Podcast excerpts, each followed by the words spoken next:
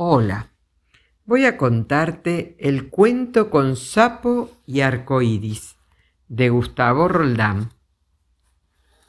El calor era tremendo. Era uno de esos días en que nadie tiene ganas de moverse y todos los bichos se quedan quietos bajo alguna sombra. Solamente las iguanas cruzaban los senderos sin asustarse de ese sol tan cruel. Entonces se oyeron los primeros truenos. Una nube más negra que el espanto tapó el monte y comenzaron a caer las primeras gotas. Eran gotas grandes que sonaban como tambores en las hojas de los árboles. La lluvia golpeaba la tierra y en el río las burbujas parecían bailar de alegría los bichos jóvenes corretearon mojándose porque esa era la fiesta más deseada. La carpinterita se asomó desde el hueco de su árbol y dijo, Qué hermosa es la lluvia. Yo no conocía la lluvia y primero me asusté. Pero qué hermosa es. ¿A usted le gusta, don Sapo? Mire, mija, no le quiero contestar mal, así que no me haga preguntas.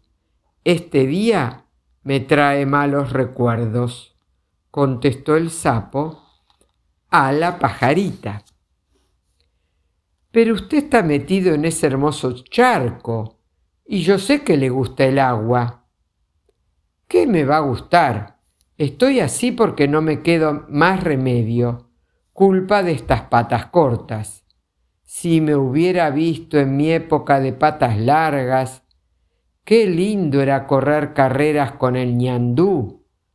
A veces ganaba él, a veces ganaba yo, pero siempre estábamos contentos.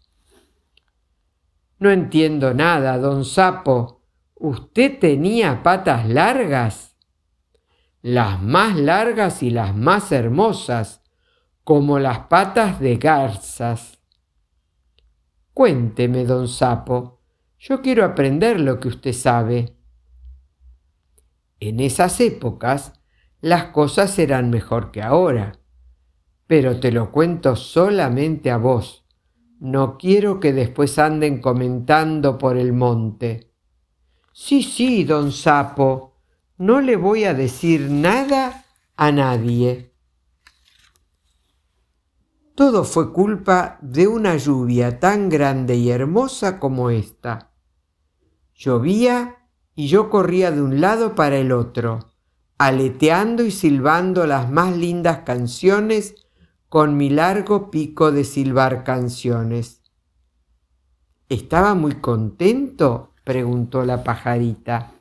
A más no poder. Contento correteaba con mi largo pico con mis largas patas y mis largas alas. Ay, ay, ay, me parece que cada vez entiendo menos. Ya vas a entender, pajarita, ya vas a entender. Comencé a contarte y ahora tengo que decirte todo. Bueno, pero eso de patas largas, pico largo, largas alas, Sigo con la historia. Y en esa tarde de lluvia estaba contento y mis patas corrían a una velocidad increíble. Solo el ñandú podía ser tan ligero como yo. Y al sapo se le cayeron dos lagrimones. No llore, don sapo, cuénteme lo que pasó. En ese momento llegaron dos garzas blancas. Se las veía tristes y preocupadas. Me dijeron, amigo sapo, estamos muy tristes porque queremos correr como usted y no podemos. ¿No nos prestaría por un rato sus patas? Yo estaba contento, me sentía generoso. Las garzas eran mis amigas y les presté las patas las dos garzas se fueron felices. Los ojos de la carpinterita se abrieron de asombro, pero también otros mil ojos y orejas escondidos entre los pastos y las ramas de los árboles.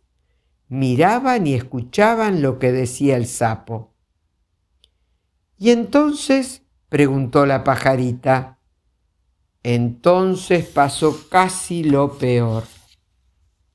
¿Casi, don Sapo? Sí, porque lo peor vino después. Llegó el tordo y me dijo, Amigo Sapo, usted sabe que yo admiro su silbido. Nadie en este monte puede hacer una música tan hermosa. ¿No me prestaría por un rato su pico silbador. ¿Qué iba a hacer? El tordo era mi amigo y yo me sentía generoso en ese día tan lleno de lluvia. Más tarde se lo devuelvo, me dijo, y salió volando y silbando la canción más linda que se haya escuchado por aquí. Ay, ay, ay, dijo la carpinterita, eso sí fue lo peor. Todavía faltaba más. Me quedé esperando para ver aparecer el arco iris porque la lluvia estaba parando. Y en ese momento llegó el halcón. Amigo sapo, me dijo, usted sabe que yo admiro su vuelo porque puede ir hasta arriba de las nubes y mirar el mundo desde ahí.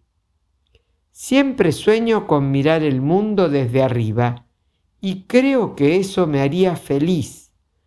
¿No me prestaría por un rato sus poderosas alas para que yo pueda darme el gusto? ¿Y usted le prestó las alas? Sí, y me quedé esperando que las garzas me devolvieran las patas, que el tordo me devolviera el pico y el halcón las alas. ¿No se los devolvieron? Nunca más. Se entusiasmaron tanto que no hubo caso. Por eso me ve aquí, en este charco, y con cara de pocos amigos. Pero ahí se le acabaron las desgracias. ¿Qué se van a acabar? En eso llegó el zorro. Pajarita, ¿Viste qué hermosa cola tiene el zorro? ¿De dónde crees que la sacó? ¿Usted se la prestó? Sí, y jamás me la devolvió. Y ahora se luce por todos lados mostrando su hermosa cola. Don Sapo, esas fueron demasiadas desgracias juntas. Por eso estoy triste, carpinterita. Mire, don Sapo, allá viene una sapita, y me parece que lo anda buscando, porque le hace señas. Sí, sí, lo está llamando. ¿Seguro que me hace señas y me llama? Segurísimo. Desde aquí arriba la veo muy bien, y viene sonriendo muy contenta. ¿No estarás equivocada? Para nada. Y lo llama y le tira besos. ¿Estás muy, muy, muy segura, carpinterita? Ufa, don Sapo, ¿qué le pasa a usted? Es que estábamos peleados y eso me tenía muy triste. Pero ahora me voy corriendo a encontrarla. Y el sapo salió a los saltos, alegre a más no poder. Pero don Sapo ya se olvidó de las alas y el pico y las patas y la cola que le robaron. ¿Qué pico ni qué patas? ¿Te parece que a esa sapita le hace falta una cola larga como la del zorro para hacerla más hermosa? No entiendo nada, don Sapo, no importa, pajarita, ahora mirá cómo comenzó a salir el arco iris. La pajarita carpintera primero no entendió nada, pero después comenzó a comprender que el mundo era más complicado de lo que parecía.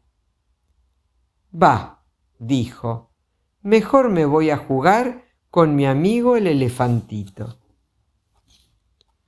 Y así termina este hermoso cuento. Espero que te haya gustado mucho.